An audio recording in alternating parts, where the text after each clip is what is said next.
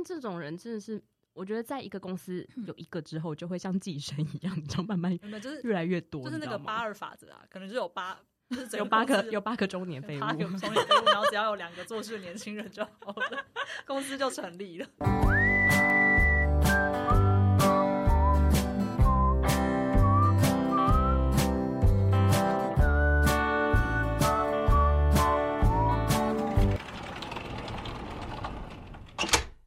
来到地方而已便利店，我是卢米。本节目由言外企划监制播出，透过我们采访的角度跟话题，带给你人生不规则指南。那今天是第零零集，我们其实想要跟大家讨论的是一个每个人在人生当中最重要的一个话题，其实就是谈工作这件事情。因为工作其实占了，假设一个人会活七十多岁好了，其实我们大概有四十年的时间，每天八小时，不论你是正职或是。你是接案工作者，你都必须跟工作有个关系。那在这个跟工作的关系，我们应该要怎么去看待它？那我觉得在这两年有疫情的关系，我们跟工作的呃工作的形式啊，或是工作的可能性都因此被打开。那你可以在共享办公室工作，你有任何各式各样的网络界面，可以打开工作的这个模式。所以，我们是不是跟工作一定只能是单一的在？办公室里面这样子的从属的关系，我觉得好像是可以透过这个时间来跟大家去做个讨论。那我们手边呢，刚好最近读到了一本很有意思的书。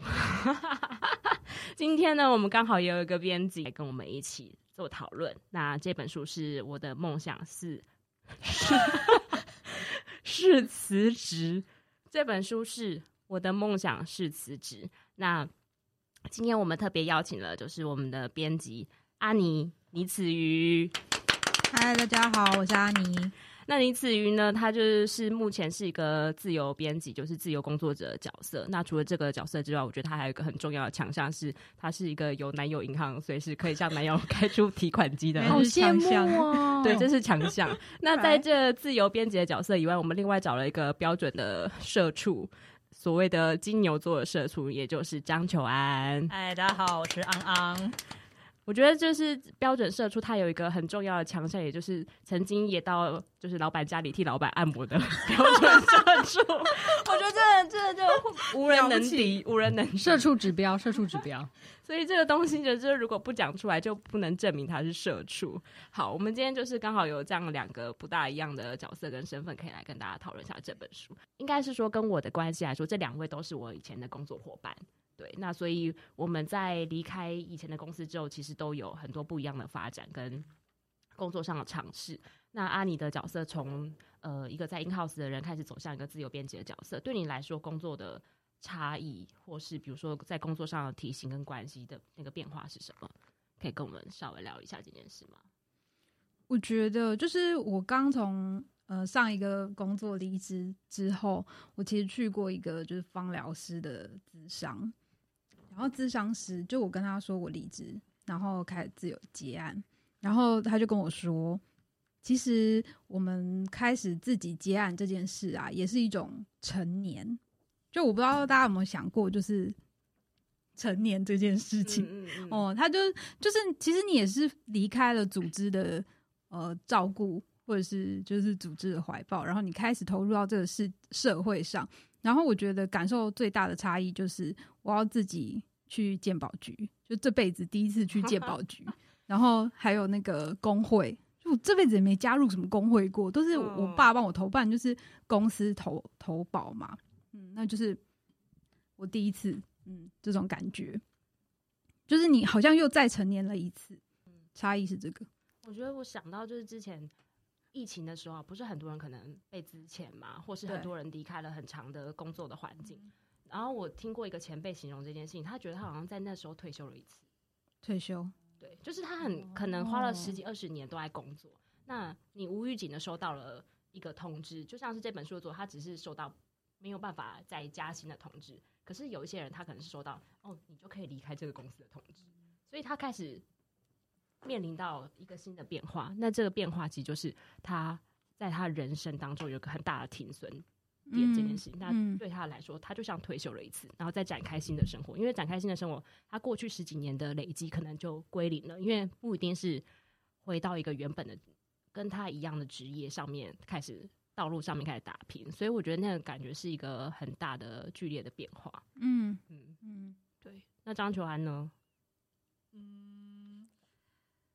我觉得我离职之后啊，因为我其实就是从我们的前公司，我们一起的职场离职了之后，我就进入了所谓代理商圈嘛。就是嗯，我觉得代理商圈是一个很有趣的工作环境，因为它就是一个永远都不怕。刚刚讲到那个被资遣或什么，代理商圈就是一个永远都不怕没有工作的环境，嗯嗯、是因为。没有人想做这个工作，哦、所以不会那没有人想工作，只是汰换率非常的快，因为因为消耗非常快、啊，对，因为消耗非常快，因为就是一个号称就是呃工时破表、厌厌世度最高的一个工作的环境，嗯、对，嗯、就是因为大家都不想在那边上班。然后，嗯、呃，我刚入行的时候，我觉得我的概念比较像是一个学习，嗯、呃，不会觉得很辛苦或什么之类的。但是现在就是，我觉得现在就是因为。已经学习了很多东西，现在就是我的角色比较像是给予一些东西，所以我觉得，嗯，自由度就会变得很高。就是刚好因应到现在就是疫情的环境里面，就是好像就比较不会有一些觉得好像 work from home 或是被之前什么样的状态，就是工作的选择可以变得很弹性这样子。嗯嗯。可是你们的工作工时，照理来说通常都多久？嗯，有比我们前公司久吗？如果是刚入行的状态的话，就是比较之前的状态的话。嗯，我记得我以前在公司十二点下班是正常，然后隔天早上十点要上班，然后通常如果比较晚，可能就会到一二一一两点，然后最晚可能有到早上七点这种。就是我觉得它比较烦的地方是，它不是一个间歇性，它是一直持续的，就是你一直可能每天都要加班到十一十二点。然后偶尔可能会加班到两三点、三四点这样，它就是一个持续的状态，基本上就是没有个人生活这样。可是如果是在这样的情况下，公司看待员工，感觉好像也是真的是大家都可以替，就是随时都可以替换掉，哎，不觉得吗？就是因为再找下一个机器进来就可以了，那就是，是，是这样对吧？那我觉得你就是要在这个工作里面去增加自己的就是可用性，就是你要怎么样去增强你自己的能力，嗯、直到你不可替换为止。嗯。我觉得我好像是在前公司那个工作很长的时间下，我才感觉到是说，哎，因为你一直投入那个工作的时间越长，你就会越执着在某一件事情上面。你希望，嗯、呃，公司的发展，好事情的发展会按照你想象的的的步调走，然后你拿到你要的成就，然后你拿到你要的的的的利益也好，这些我觉得那些东西都变相成为。自己跟公司的那个关系开始越来越纠结的开始，这就很这很像你讲的恋爱的关系，就是一一种奇恋。对，因为我我自己在想，我们就是我原本在想说，我们这一趴到底就是如果要跟大家分享我自己最后的心境是什么？我觉得真的是跟公司工作就是自身是像谈恋爱，就是有时候那关系一旦失衡之后，就会变得很恐怖。然后尤其是就是你看到很多前辈，他们可能在公司啊、职场上啊，他越想要得到某些东西，然后。越得不到的时候，那时候就会就衍生出一些莫名的情绪出来，然后大家在情绪上面互相相绑，然后最后都是那个那个关系纠结之后，那工作的工作的意义到底是什么？这件事情就会重新的的的要要去定义它。因为我有稍微思考一下你讲恋爱关系这件事情，我觉得在我的职涯来看的话，就是早期的生涯，我觉得我确实就是跟。比较青涩的恋爱一样，就是你很想要从对方身上索取很多东西，比如想要索取很多爱，你只有青涩的恋爱吗？对，或者索取很多的关注等等的。但是我觉得，好像到我现在这个年纪，就是在我现在的职场状态，我觉得就是真的很像一个老夫老妻，或是已经迈入要结婚的状态。你看的东西都是很很实际的，没错，就是非常务实，很务实，很利益导向这样子。嗯，我觉得就是在于，就是你会越来越想说，嗯，知道说你自己要什么，不要什么。对啊，而且你也很明白公司要你是要什么，就是这就是一个利益交换的关系啊。现在对就是一个成熟人的恋爱。真的，以前的话就是痴痴的痴痴的付出，欸，哎，痴痴的付出，付出到有一天发现，哦，原来公司其实没有你也可以的时候，你就会你就会慢慢醒过来。就是因为你对公司可能有抱持一些错误的期待，就跟你爱跟刚恋爱的时候 爱错人，抱持一些错误的期待是一样的。真的，我觉得那那个关系真的是跟恋爱差不多，就是就算你要分手，也要分的很干净，然后也不要有任何遗憾。因为我觉得抱持着遗憾离开某一些公司，就是会有一种就是你还是会有一有一股恨在里面呐、啊。就那件事情是没办法做做做做排除的，我自己觉得。对，所以对我来讲，它其实是一个这样子的想法。那你呢？看到你痴痴作笑，那 对于我们的恋爱说有什么想法？不是因为本人就是已经应该说我离我脱离那个状态太久了，嗯，我现在已经不觉得公司是什么令人怨恨的东西。我现在对我来说，公司就是一个机制，它就是一个嗯，你可以说它就是一个嗯，像法律的东西，把一堆人集结在一起。所以对我来说，那东西不重要，重要的是。是谁把你弄到这里来的？是谁？那就是人很重要啊！我觉得我之前一直在想说，到底工作上面是人选选人比较重要，还是选事比较重要？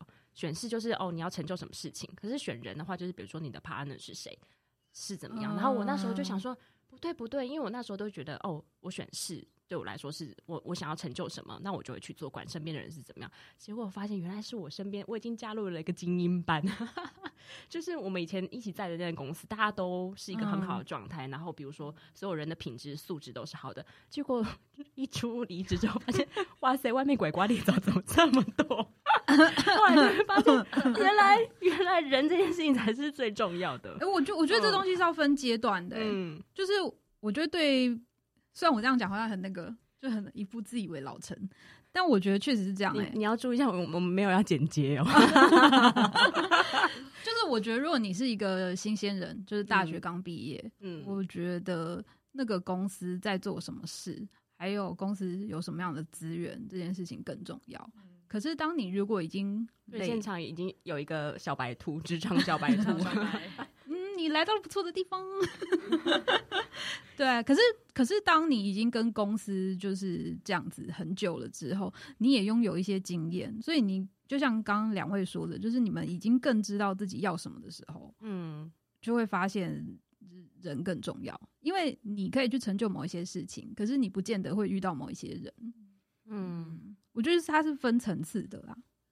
没错，因为我觉得现在在想的是说，我接下来还遇不遇得到 好的人，就在想说，就包含就说，天哪，接下来还遇不到好的对象，你知道，这就是一起同一种思 考模式，然后就是觉得感情跟工作就是同一件事情，你希望其实它就是一个关系啊，他你你在这个关系里面，你到底要怎么样活得？然后我自己比较有趣的是，我除了公私人企业之外，也去过公部门。嗯，那我觉得在公部门里面又是另外一种更可怕的机制。我觉得那机制就是不得了了，就是就是你他们更，我在里面离职的时候，其实有一个同事他跟我讲了一句话，我觉得很、嗯、很很改变我的想法。他就是说，而且是在我离职的时候讲，我想说你怎么现在才告诉我？他就说他说在这里啊，做事六十分，做人一百分。嗯，其实我觉得好像到到。当你年纪越来越大的时候，确实就是事情越来越简单，因为你已经很熟悉了嘛，这些事情都很简单。到最后就是跟人合作的问题，嗯，就是你怎么样，不但是要做完这件事情，怎么样跟合作伙伴很顺利的让每个人都可以通过这件事情，我觉得是蛮年纪越大越值得要学习的事。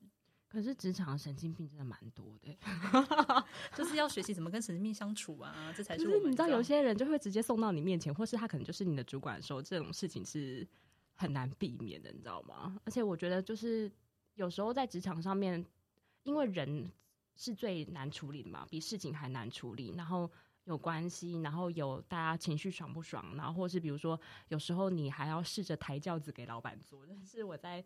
就是公部门学到的道理，就是你要抬轿子给他坐，那他坐上轿子之后才会有一些想法，或是有一些回馈。我觉得我完全不懂这件事情，所以我在里面其实是突然的发觉到，哦，原来就是这里可能真的不是我适合的地方。对，我觉得公部门比较极端一点呢，嗯，因为一个是他们有一个既定形成的一个嗯体制，然后人在一个很封闭的体制里久了之后。人性也会就是有一点，对，就很像去当兵的人那样那种感觉，就是里面的那些老大，他永远都是老大，所以他会，然后就状态是不一样。嗯嗯，但我觉得我那时候是保持着天哪，我就是来到了一个新的新的场域，嗯、然后有很多实践的空间，然后或是比如说，我觉得哎、欸，他们可能是个新的体制，但是新的体制发现里面是有旧的思维跟旧的人，对，所以这是一件很难超越的事情。嗯、那对两位来说，在工作上有遇过什么样子有趣的人类吗？说白了，就是职场上面。恐怖的前辈们或是同事们，我先讲好了。你一定很多啊。好，我要先讲，因为代理商是一个很，我觉得是非常单纯的职场环境。我后来就是听，因为我每次都会跟朋友就是聊天抱怨，就是大家都在抱怨工作。我觉得讲到后面就发现代理商的环境很单纯，是因为呢，我们最主要的工作就是要处理客户，就是我们要面对就是客户嘛，所以通常可怕的是客户，因为。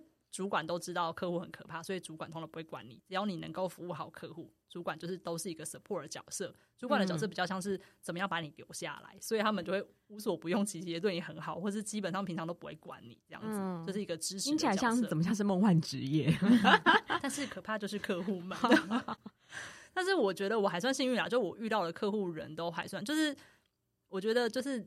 小时候就会觉得客户都好不合理，有什么会提出这么多拐瓜裂，就是一些很很奇怪的要求。嗯嗯、可是好像年纪越来越大的时候，你就已经可以看到客户背后，就是通常很击败的客户，嗯、一定是客户他有个很击败的老板，然后那个很机掰的老板，这是一个冤冤相报。对，然后很机掰的老板通常是因为这个公司有个很机掰的 KPI，所以就会导致这整个公司变得很机掰。对，但是。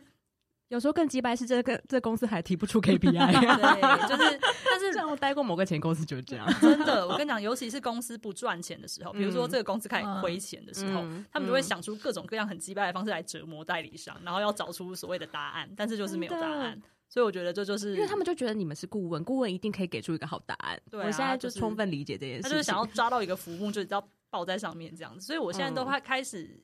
会觉得那些问题其实都不是问题，他的鸡掰其实都是来其来有之，只要你能够帮他解决他后面的问题，可能就可以减缓他的鸡掰。但是我小时候只看得到眼前的东西，嗯、就是只是觉得客户真的好不合理。我就是既然要在这么赶的时间要我改这个改那个，然后还用红字放大信啊，或者什么什么，就是就是你知道那个信真的就是非常红字，然后可能他的字体调到一百零八字，粗体放大。我好像也有寄过这种信给同事。但我好像是寄给包哦，寄给就是催那时候我们在就是做日本专案的时候，然后大家都欠欠稿拖稿，然后我就是直接寄信给就是部门全集团里面欠我稿子的人，就是说 明天收稿一八冒号零零之类的，然后七十几字，然后寄给大家 这样。原来我可能会干这种，他只有七十集啊，对，我是收到一百零八集。可是我觉得就是有时候语言不是集数，因为我说过那个里面就是充满霸凌的言语，就是来自老板。就说这个东西像是一个呃鬼月，这个东西像是一个恐怖的视觉，类似像这种这种就是不带脏字，但是却用失礼，真的失礼的方法在形容你做出来的作品。但是这东西可能是你们花了很多时间，花了两三个月，大家一起讨论出来，但是他可以用几句话。就推翻掉。对，我就觉得很奇怪，为什么有些人可以在职场上这么的没有礼貌？当然，我就觉得可能就是因为这个老板他背后面对了很多击败的 KPI，、嗯、所以他才会讲话这么击败。但是我就觉得很多我们自己在遇到了客户或什么一些状况，就是他们有时候讲话，他他跟一般人讲话一定不会是这样讲话，但不知道为什么他跟合作伙伴讲话的时候就可以用一些非常击败的态度面对大家。我觉得这也是一个。很奇妙的，就是会转换，就是当他转换到一个工作人格的时候，他人就变。就像是之前不是那个实验，就什么狱卒，就是假设你的角色扮演你是狱卒，然后你是那个心理实验，心理实验就会变得很坏。哦，因为环境，因为你给他了一个鞭子嘛，他就可以觉得他可以为所欲为，这样子。嗯嗯，因为你就是在扮演一个坏人，因为我是客户，所以我就可以很坏。因为我是老板，所以我就可以。没错没错，真的，我之前遇过一个老板比较恐怖，就是。他那时候就是新来初来乍到，然后我们算是那种前朝子民，你知道这种时候前朝子民就是会受到讨厌，就是会受到挑战的时候特别多。嗯、然后呢，遗毒对，赶快把前朝子民给清清算掉，这种就是对他们来说是最快乐。然后那时候就是大家在在一个小房间里面一起开会，然后呢，他们开始大家开始报各自报告工作进度，然后报告到我的时候，那我讲完工作进度，然后老板就说：“那大家来说看看，就是这两个前朝子民谁做的比较好。”所以。你说他直接这样讲哦？对，就叫现场每一个人发言。首先他先叫我发言，他说：“那你觉得呢？你们两个之间谁做的比较好？”我说：“呃，可是我们两个人的 case 不一样哎、欸，就是因为大家是专案制的嘛。”那他说：“没有，没关系啊，还是可以发表啊。你们两个一定是各有特色的吧？那你觉得你们两个谁做的比较好？”好可怕！怎么答得出来啊？这种，然后我我真的可能是创伤症候群，我真的完全忘记我到底讲了什么东西。然后，然后就是我猜拳。然后我的另外那个同事，他也是讲的哩哩啦啦。然后现场的其他的人也都很尴尬，因为。再怎么样，就是其实也没有真的交恶或什么的，嗯、对，那就对老板的角色来说是这样。可是我们毕竟其他同事还是平辈嘛，所以他们可能就是真的也答不出来。然后在那个会议上面就这样荒唐的结束了。我觉得目到目前为止都记忆犹新。不知道啊，我觉得这个老板就是一个表演人格吧，对，就是在表演啊。对，他是啊，他确实是展演人格。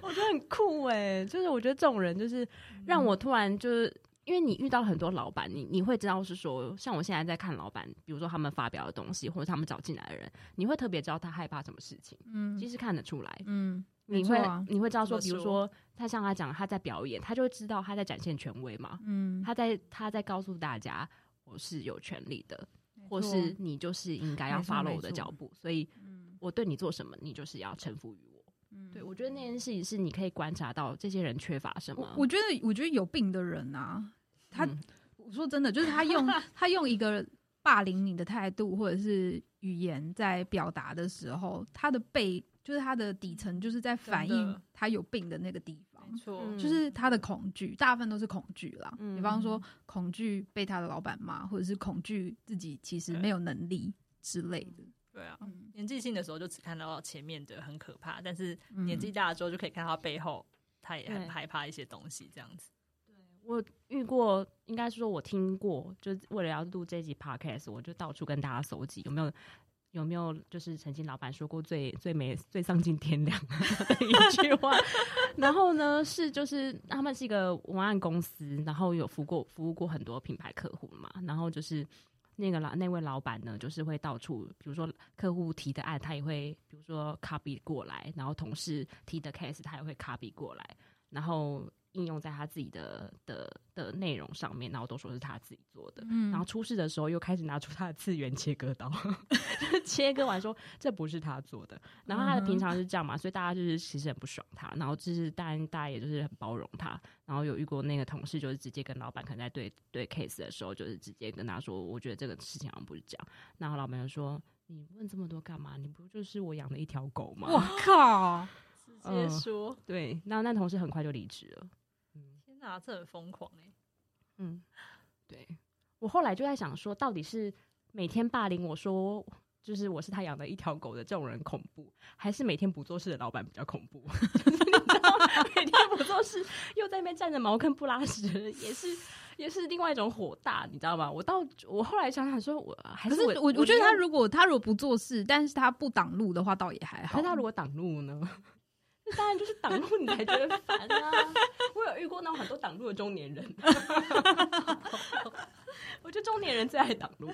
中年人很多中年人就是像我们刚刚讲，就是他想要展现某些东西嘛，或是比如说他缺少某些东西，所以他更。会固着在某个状态里面，嗯、然后就更会变成挡路的人，嗯、就是实敢当。嗯、真的，我每次放在中间，我每次看到办公室那些中年人，我都觉得好可怕。我内心就想说，要是我有一天变成跟他一样，到底该怎么办？所以我就这种，这就是我觉得不要再，我们不要再讲什么中年人，我们都已经是中年了，我们一定要互相提醒。老年老年人还没还没，现在如果人活到八十岁，哦，对对，你中年了，因为你四十岁了，半没，我还没，我们还没。那我的意思是说，就会觉得，我觉得这件事情是我的。恐惧，所以我就会一直想要让自己进步，可能稍微就是停滞一下，就觉得怎么办？我要变成他了，这样子。嗯，我觉得真的这个是要警惕自己，真的不能成为那种人。那或许他们的功能就是这样，就是他们活在那个 公司，就是为了提醒我大家不可以变成这样。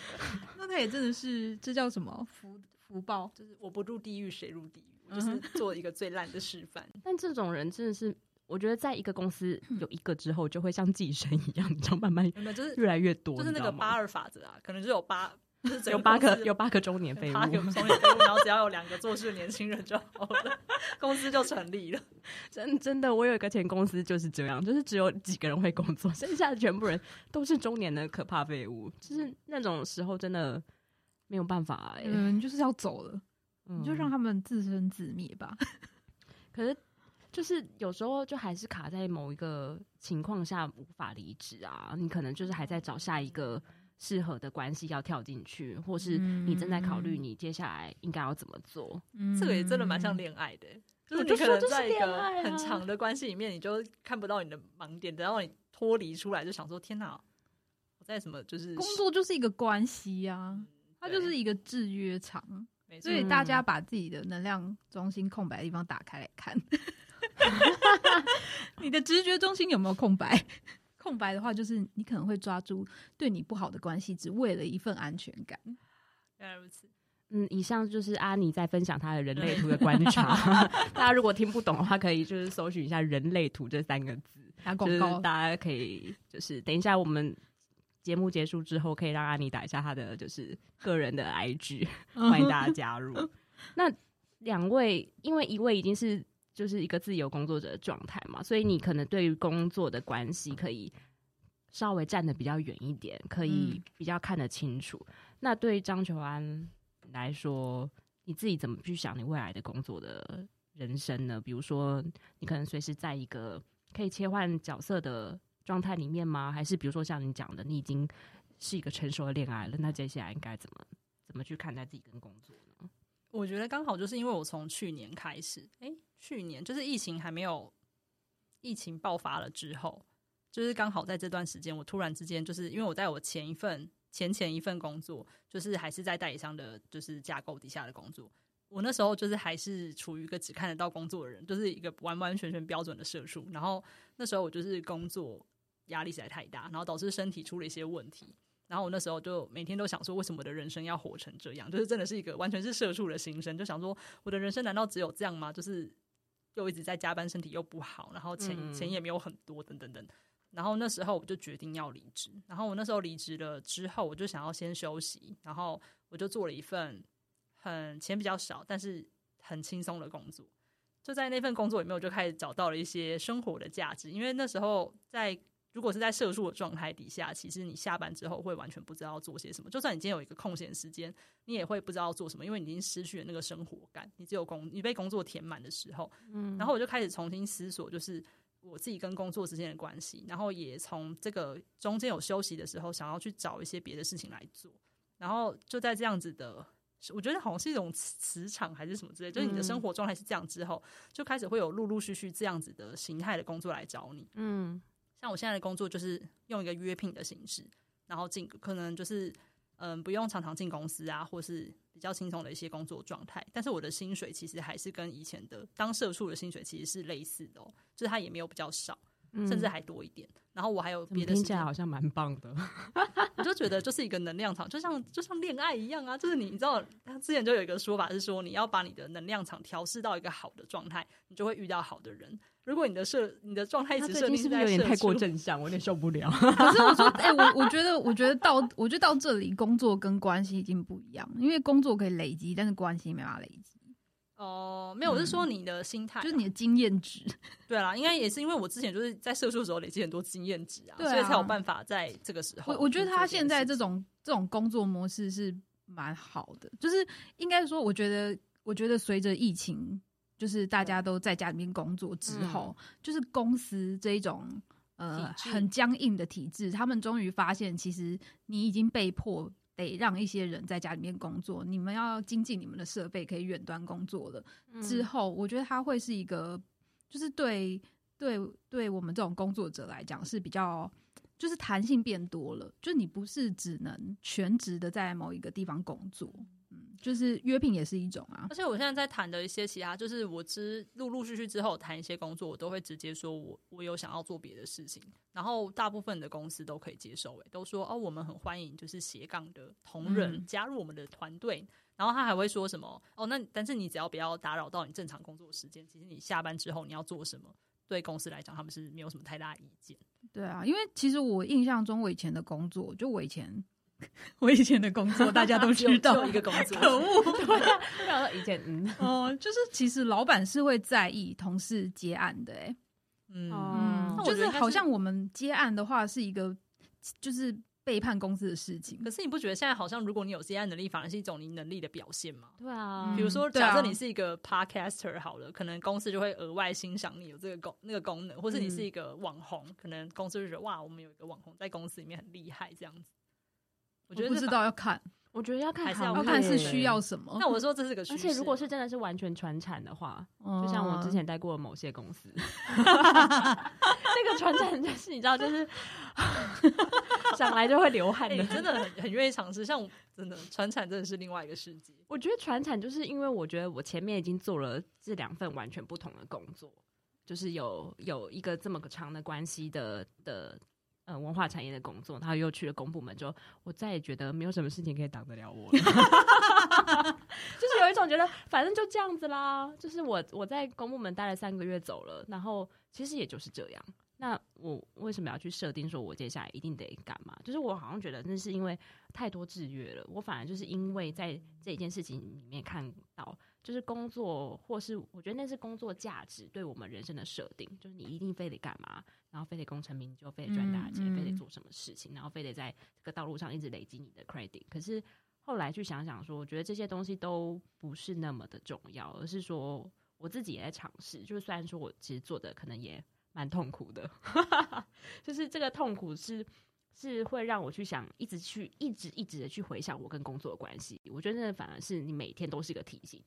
你不会一直在沉溺在一个工作的状态里面，就是说，哦，对，我就是安于现在，我就是只看着现在。可是其实那个关系是可以一直去调整的。你知道，你今天可以挥挥衣袖就可以离开这个公司，我就觉得我好像有准备好这件事情，慢慢准备好这个东西。嗯嗯，因为我现在谈的工作也确实都是短期的。我觉得短期的工作真的是一个很快乐的工作方式，因为你会觉得你随时都可以离开，没有包袱。嗯。我觉得接案的状态也是这样，就是接案的的途中也是你你你过了这一关，好结束了，然后你有一个短暂的休息的空档，然后再继续前面下一关。那那个那个弹性你自己可以创造，那那个工作的时间你也可以自己创造，而且同时见到不同的人，你不用一直绑在同一个公司，然后你可以见到不同的体制，或是你在不同的呃 campaign 里面去学到不同的技能。我觉得那个都是。把人的整个状态，或是对于工作的这个模式松开的一个一个方法。嗯，真的，嗯，就是在以前的工作环境里面，好像没有办法，因为你看，我们以前在同一个职场，你想想到我们以前工作的状况，就是一直疯狂在抱怨公司间发生什么事情，然后老板有对。然后在我们的小天地里面，可能是 Seven，对，然后那边一直疯狂的抽烟啊，然后对，或是全家工作 多烂，然后什么，然后又回去认命的加班，然后就觉得工作好像永远都做不完，就是这种状态好像已经就是，然后吃着超商的食物，对，每天都只能吃超商的食物这样，而且那时候没有 Uber，可恶，只有 Seven，只有 Seven 陪伴我们。而且我以前加班的时候最喜欢吃那个满汉小香肠。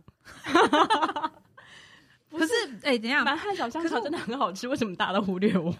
很好吃，很好吃。可是我还是要说，就是我觉得像现在这种自由的工作方式啊，真的是因为各位已经累积经验了。就是我觉得，对于就是你如果是一个刚毕业的人来讲，这还是一个比较遥远的事情。就是你还是需要一个组织来。培养你啊！因为我现在回想啊，我觉得，我觉得那种大型组织啊，真的他活该淘汰率那么高，因为他就是在培养人。嗯、我现在觉得他们就是在教育英才，教育英才，然后把英才往外送。对对，我觉得就是这样。他们在造福国家、欸，没错。我觉得这种大型企业就是这样，就是你薪水这么低，嗯、但你就是要培育人才。嗯。嗯他们在建立大家对于工作的脉络跟 SOP。没错，我觉得从大方向来看就是这样。就是我现在比较不会就是怨恨这些公司的理由，就是我觉得他们还是有他们存在的必要，他们值得的，对，值得的，嗯、对，嗯，因为我觉得的确是我们那时候你知道超英赶美，每天当一天当两天用的工作时数之后，对，对，就是现在好像。对我来讲啊，我一天里面可能两三个小时就可以把事情做完了。对啊，没错啊。对，然后而且而且我都在想说，嗯，我今天要干嘛呢？而且那时候应该是说。一一方面是我们在那里很密集的工作了，所以我们会遇到更多就是很密集的危机。嗯，就是你去处理危机的那个那叫什么？肾上腺素经验会比较多，就你比较多那个资料嘛，你知道该怎么处理那些事情。对，我反而是就是真的是累，就是肾上腺素喷发到一个状态之后，我现在就是有一种觉得哎。欸这件今天天塌下来我都不怕的感觉，我现在都觉得没有什么一天完完成不了的事情。没错，对我哎、欸，你知道我我刚开始做案子的时候，我真的觉得时辰就是既漫长，但是又好像很快就要到，但是又好像永远不会到。我那时候每天都很焦虑，但是已经你知道做了好几年之后，你就就你知道吗？实现对你来说好像没什么，没什么。前面这可能。所以我前面到船产的时候，我吓歪，好像这工作时间怎么做到这么松啊？想说，我都可以做完几个 case，了然后我就对于那个，而且他们还拿不出工作时程表，因为排不出来。然后我还想说，呃，这个是什么意思？然后就冷静以对，想说，哦，嗯，很快乐，难怪我就是可以快乐的回家煮饭。对，我觉得这是。就是以前的，就是一个训练嘛，我们也受到一些训练。我觉得我们现在就是中年的回馈耶，没错，对，中年的福利，可能就是老天爷就希望我们现在好好的，就是关注人生不同的面，对，人生不同的面向。年纪大了不能只是关注工作，我们需要关注一些别的东西。那你们在公司会摆一些就是你知道帮助自己气场的东西吗？已经超多的啊，拜托，什么东西？我跟你讲，我的我的桌上一定会有各种各样的精油，然后会有那种喷雾、能量喷雾，然后会有纯露嘛，然后喷喷。这也是一种中年的迷信，中年的迷信。然后一定会有我我我的桌上会有各式各样的按摩小物。从刮从、哦、刮痧板啊，然后那个拔罐拔罐的器材、在公司拔罐不太合理吧？我觉得加班到一个极限有可能。我就是会在公司拔罐的人，用火烧的拔罐吗？没有没有，就是那种那种吸，而且我跟你讲，他们那种现在那种拔罐器很棒，还有那种软管，可以让你自己拔到你的背。没错，就它有一个长长的管，然后它你可以先把它压住之后，然后你就在前面，就在这里用那个 就把里面的空气抽掉。我觉得这这好不能理解这画面，而且我不得不说，就是当你在职场上面会。按摩跟刮痧这个技能，你真的是可以帮助到很多你的同事。然后，难怪你是社畜，还去老板家按摩，对，还是老帮老板按摩。这就是你常年得得到老板喜爱的原因。这个就是我上位的原因。你是靠刮痧跟按摩上位。我跟你讲，因为在刮痧的时候，不知道为什么人就会讲出很多真心话。没错，他身体就渐渐的放松，放松了之后，他就会开始没有防备。就像我那时候，就是帮我老板刮痧，然后那时候老板就说：“哦，我肩膀真的好痛，张川，你你是我刮痧板？”然后我就说：“对。”他就说：“那你这样来房间一下帮我刮痧。”那我就一边刮，他说：“我最近真的好累，我觉得要处理好多家里面的事情。”我怎么觉得点点点点状态不太对？那一那一刻我就觉得天哪，我就是一个家臣，我在那边，好像一个那种佞臣，有没有？宦官，你真的是宁宦官宁臣，我就是一个宦官。没有，如果你是宁臣的话，你在那中间要加一些什么东西？加油添醋一下。没有，因为那时候我就是很加一些迷魂剂进去啊。不是，就是老板，那要不要啊？要不要？没有，我那时候中间塞一些话进去。我那时候就很老实，想说不行，我还要再按一下这个穴位，为什么没有刮出痧来？你 太沉迷了，我觉得你太认真了。就是 因为我就这样才变社畜啊，就不能当宁臣这样。那还有什么东西？除了刚刚讲这些之外，我觉得那个，哎，你说什么？就是会带了什么样随身的小物啊？小物是真的很多，然后我觉得以前就还不还不会用芳疗的时候，你真的超夸张的，你那边桌上超多的，哎，还有那个什么卡牌啊？我觉得抽牌很重要。还有我知道那个啦，答案之书，我知道你以前在那个答案之书，你知道当你迷惑到你也不知道这事情，我以前常常就走进去你自己的办公室，然后打开的 你书，然后你不知道求谁的时候。这问题是。啥意思？把它关起来，一直能问天呢。嗯，没错。那本书我们很常翻开来看，没错。那本书一定要。现在好像还在公司，可恶！你为什么没带回来啊？是因为这再也不用上正职？不是我忘记了，忘记了，哦，忘记了。我是有一天想，突然想到，然后我才问那个前同事，前同事说：“哦，是不是还在公司啊？我已经传承给谁谁谁了。”我说：“什么？” 原来那件事情大家真的是很迷信，没错。那你会还会做什么？点圣木会吗？点圣木啊，爱烧艾草啊，什么都有啊。办公室可以烧哦，烧一下下还好吧。我自己好像也真的就是准备很多精油，各式各样的精油。然后因为不因为你知道，在传承里面有有一些人不大懂得什么东西，然后就看你一罐一罐的摆在那边。我跟你说，我有一次 开会，觉得你很莫名其妙。我有一次开会，我就带喷雾进去，你知道那个会议啊，就是很多跨部门的同事，然后我就开始喷。通常我带喷雾去喷啊，不管那个同事是谁，都会说哇好香哦。那我就是遇到一个同事说啊，我有精油过敏，我就觉得非常的靠背。他认真有精油过敏，不是玩笑。我不知道，我真的很，我想说。我记得他之前有还有帮我们大家调一罐油跟一罐喷雾的时候，你知道一个、oh, 一个组合，哦，有有有。然后那组合我还有带去日本工作，然后那时候我在日本说拿起来喷的时候，你知道在日本只要获得一分钟的宁静。完那一分钟的宁静之后，大家就死气沉沉的开始工作。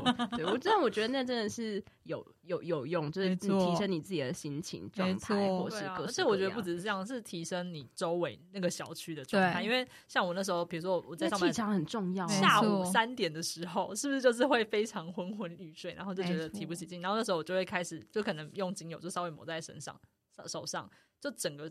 整个那一区全部都会有那个味道，然后经过的人都会想说：“哎、欸，这是什么味道？好香哦！”这样子，就莫名的又获得了一些好人缘。原来如此，我觉得你这这是，所以在职场上就是会备受喜爱，也是没有办法。原来是因为精油啊。我真的有点听不太下去。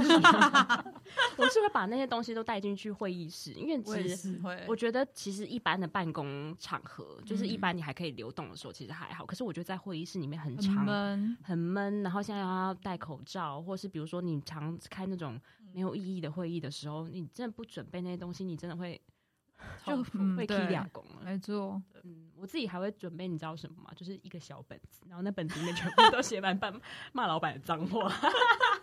就是你知道，就是已经忍无可忍，你知道吗？那那本子是可以公开的吗？总有一天，我觉得总有一天可以公开。我我记得你那个好像面试的时候也会带去，然后一起写很多东西，就写很多东西。是不是现在翻开还可以对照一些同事呢？可以可以。而且我之前有曾经不小心把它遗落在公司，晚上睡不着觉，因为觉得太恐怖了。就上面写满各式各样死亡笔记本吧，对，对，就是写，比如说今天去开会，然后对这个人不爽，说我真的就是就是。因为你也无法说什么嘛，然后你也不想看老板，不想跟他四目相交，所以你就只能开始很认真的假装笔记。然后有时候 有些公司不喜欢你把电脑拿起来一直打字，没错，所以你就只能假装笔记，这是最获得就是最受尊重的一种方式。可是老板会觉得你很认真，上面其实都在写一些干话，他明明没有讲任何重点，可是你却还可以一起。我今天要来录录音的时候，就是可以讲，还说你一定要把那个笔记本带去，我要来翻出我的笔记本。你知道有些笔记本上面是不是？其实也没有，就是你知道我无法形容。当下的心情，就是你不要我一有一个一页翻开，上面写的就是十几个住嘴，就住嘴，然后就惊叹号写很多，然后或是画十个不同的脸，你知道吗？疑惑的脸、生气的脸、哭泣的脸，然后就是会很多很生气，然后比如说会写什么蠢跟天真一线之隔。我真的好期待你办一个展，是那个那个笔记本，笔记本很有价的展演，各式各样，还有说什么？然后比如说老板讲了很糟糕的话，然后可能。那一天好巧不巧，除了我们自己在现场之外，客户也有来。然后 这时候，你除了生气呢，你还会对客户充满抱歉。这时候，另外一面就会写上各式各样的抱歉，真是抱歉。我你们见他一次，可是我已见他一年。像这种，或者是比如说，你知道，要开始练习日文写法，从那个你知道 轻量级对轻量的抱歉到最严重的抱歉，然后全部都把它写出来，就会写在那个本子上。我觉得写完之后会觉得啊，我觉得很畅快，就是这是另外一种我自己的舒压的方式啊，真的是创作哎、欸，嗯，这是个创作，我觉得我每次翻开的时候都有一种新的获得，原来我当年卡在这里，了不起，对，所以我觉得本子这件事情呢，就是很重要，或者是比如说，我还曾经想在办公室装一个沙包，就是生气的时候，你知道，就会很想嗯，就是有一些处理的动作。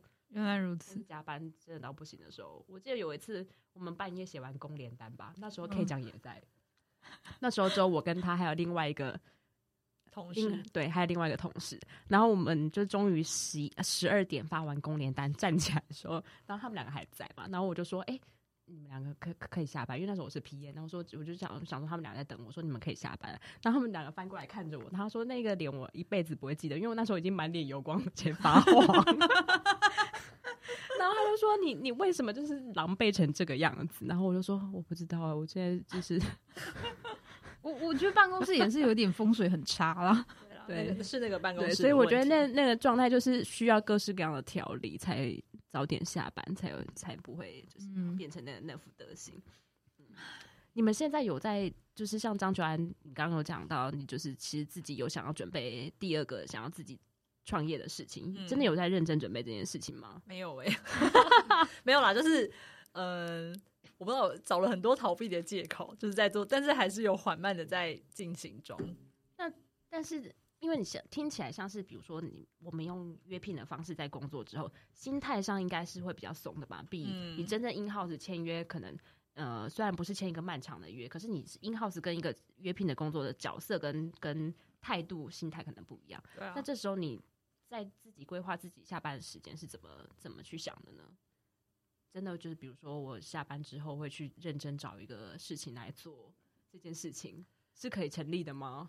我觉得我个人的自制能力是有点差，是有点困难，所以导致我的进度是有点缓慢。但是还好，是因为我有些 partner，然后那些 partner 会给我设很多 KPI，、嗯、所以这些东西就又很像是一个工作的死线。因为我的工作方法就是。传说中的番茄酱工作法，我一定要在最后一刻就会挤出很多东西，在前面前面的时间全部都在焦虑。我以为是唐凤的番茄钟，但是你是最烂的番茄酱，是番茄酱，就是这样挤挤挤挤，然后到最后一刻就噗，就一坨这样挤出来。所以，所以我非常需要有一个人督促我。然后还好是因为我有找到一个伙伴这样子，所以他可以他可以给我设定很多的时间点。然后因为我们两个现在其实虽然我是约聘，但毕竟我们还是身处在代理商，所以代理商的。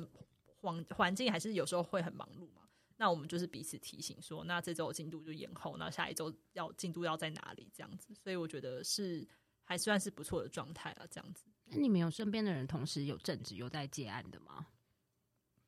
就准备自己的第二人生这件事情，其实我觉得这真的很难呢、欸。嗯，其实我觉得是蛮困难的事情，尤其尤尤其尤其是在代理商，我觉得是又是额外更困难。我的工作环，嗯、因为这个工作环境就已经是你。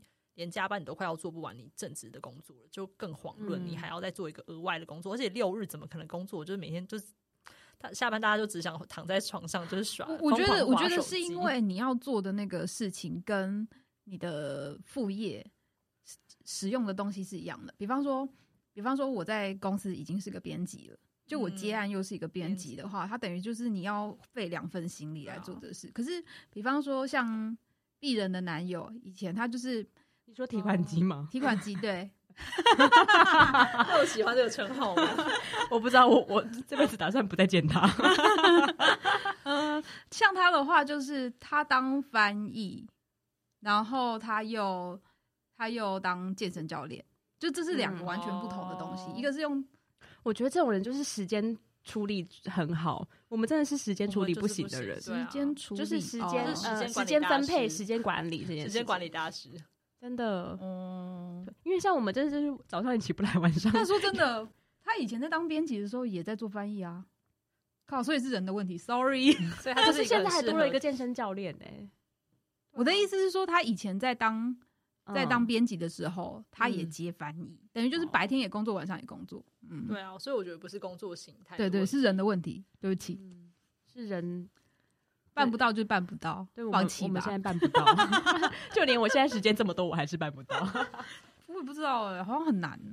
对，但是我的确有在想说，比如说现在我们开始录 podcast，就是它现在对我来说就是一个，嗯、呃，我在尝试我的一般的工作时间以外，嗯，对我的人生我还有什么样实践的可能性？嗯、比如说录这个也好，或是再去接更多的工作来也好。嗯嗯、那这件事情对我来说，其实都是在想象说，我将来可不可以成为一个真正完全独立的工作者？我现在可能、嗯、可能还需要一个体制，或是我现在还沉溺在一个体制里。嗯，但我将来我可不可以离开体制？因为我其实一直在想的是说，嗯，一个人要工作四十年这件事情，对我啦，我自己个人来说，我觉得根本不可能呢、欸。你四十年都没有休息，那可是长辈都会觉得四十年工作很合理呀、啊。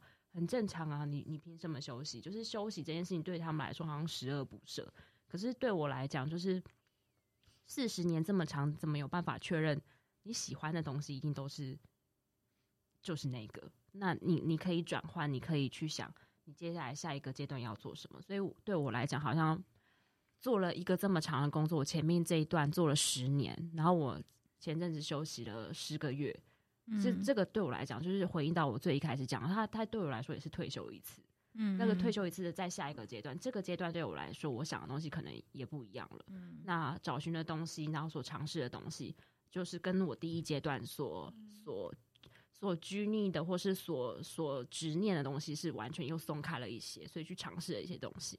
所以对我来讲，我反而是觉得人生可以准备很多次退休，十年一次都可以。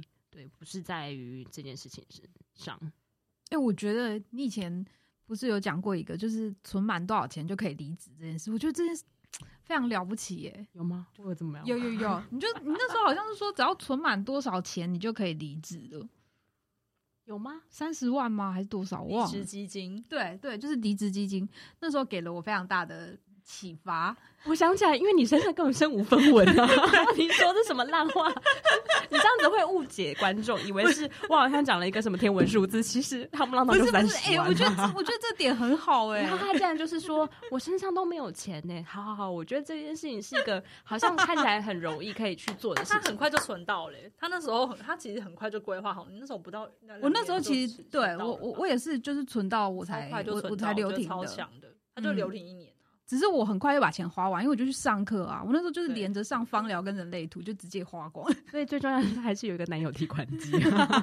我觉得我们就是给大家的工作的忠告，就是去找个男友提款机，并不是这样，好吗？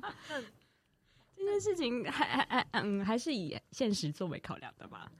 对，没错。那求安呢？但我自己觉得，我好像因为我其实从正职的工作脱离，就是我当这种约聘的角色，我才才一年。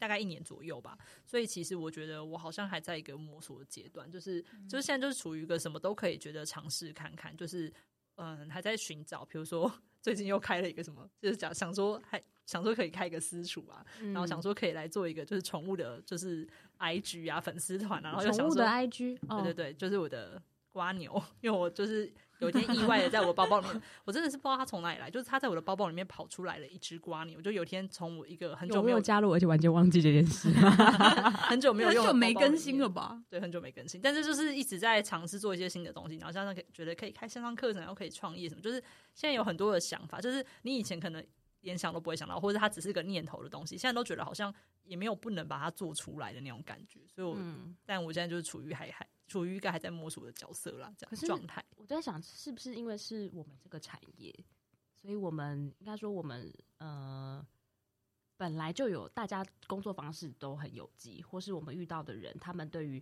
呃人生的价值有很多的追求。可是其实如果跳开这个文化产业，比如说像我遇到传产的人啊，或是比较呃一般，我我觉得就是要看人生目标。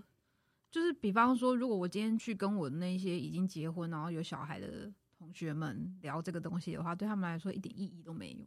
嗯，嗯，光是我跟我弟聊都，我跟我弟聊，你知道我弟回我什么吗？他就说，不是不是那么高层次的东西啊，就是有没有钱的问题而已。嗯，这样，嗯嗯，就是聊不来，真的。因为我我上次哎、欸、过年的时候，然后我们家亲戚还问我说啊，那你这个工作打算做多久？他们可能就是有一种你知道要快要放弃我的心态，然后就是可不可以做一辈子？他们就来这样问，然后我跟他说哈，所以他们所以现在是你你亲戚身边的人工作都是一辈子吗？对，他们就是比如进入银行就工作一辈子，进、哦、入哪里就做做一辈子，这种感觉好像确实好像是对，进入比如说保险业，然后做一辈子，进入老师那当然因为是呃、哦、教职，所以做一辈子。哦、oh.，对，然后我我我我不知道哎、欸，我我突然很 shock，因为你知道我很久没有就是走出我的舒适圈，只有一年一度，只有过年的时候会踏出舒适圈，然后那时候就会发现外面群魔乱舞，就是你会觉得很恐怖，可是你就会突然发现，哎、欸，原来就是外面世界的人跟你想的其实不大一样，确实他们对于工作或是。呃，不管是想象或价值也好，就是跟你是停留在完全不同层次。那不说是哪一个好或坏，而是其实他们还是有他们设想，觉得对你最好的方式。对，那用那样子的方式，用那样子的价值观继续在跟你沟通。我觉得那还是会有这样子的的状态存在。我是觉得我好像我不太确定是我们这一个时代人，还是我们这个产业的人，好像都有一种梦想可以当自由工作者。就是我发现，就是在我们这个产业里面，大家大家都是很向往，比如说斜杠或是当自由工作者的一个角色。我觉得，我觉得我们现在好像就是大家都一起正在尝试这件事情。嗯，对啊，虽然有一个已经成为那自由工作者的阿尼，你打算做到？继续做做到不能做为止嘛？哎、欸，我没有什么退休年限。我真的从来没想过我要当自由工作者。哎，我只是不想工作而已。你只是不想工作，刚好有一个可以给你不工作的环境。哦，对啊，我我现在好像比较不觉得我在，但因为你现在确实应该是说，应该是说工作只是一个名词。我不管做什么事情，我都可以把它当成是一个工作。不管我现在做的事情是为了赚钱也好，还是为了我自己开心也好。它都只是一件我正想做的事而已，所以已经没有。突然想要讲一下他弟刚刚讲那句话，不就是钱吗？钱最重要。对，就这样。但是没有回到体制的可能，还是也是不排斥。我我没有排斥，我从来都没有排斥回体制啊。我只是暂时觉得受够了而已。嗯，就受够了这些一层一层的东西。嗯，这像我就觉得我比较幸运，是我刚好有一个。就是我还是在一个比较舒适的环境，比如说我又有正职的钱，可是我有更多的时间可以去做副业的事情，然后慢慢希望副业这件事情可以越来越壮大，可以让我脱离原本的体制，这样子。嗯，期待有一天。祝祝福你哦。嗯，如果我的。蜗牛可以为我赚钱的话，我觉得你的瓜牛可能 很难，醒醒吧。瓜牛可以跟什么娜娜？我觉得小方桌私厨可以考虑了。哦，好，因为我觉得跟大家一起拼饭，比如说现在嗯疫情期间，你先煮好，然后送到邻居家，就是也是一种方法嘛。你就可以去想，对，你做了一个饭，然后你怎么样跟大家一起共享？我觉得。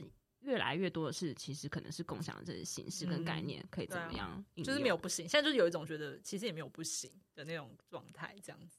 对，那你们两个对于钱这件事情是怎么看待的呢？比如说像你刚刚讲，你弟弟觉得最重要的是就是钱，钱跟生活跟快乐这件事情、哦。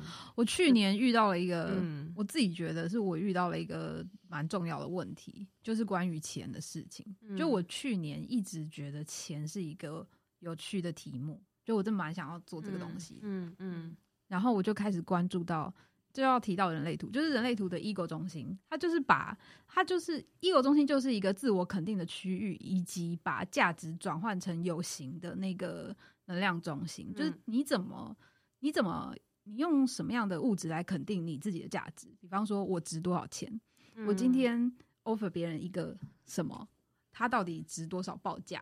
之类的，就是我去年一直遇到这个问题。嗯嗯，你问我有没有解答，我也不知道。就是我觉得它是一个很，好像还还还要一直摸索的东西吧。但反正我去年就是因为接了一个案子，然后我报价之后被张传说：“我跟你说，你不能这样报价。”真的，我觉得太廉价。自由工作者报价也是个艺术，你知道吗？啊、钱这件事情，先不谈钱对人的意义，但是你知道，在这件事情上面。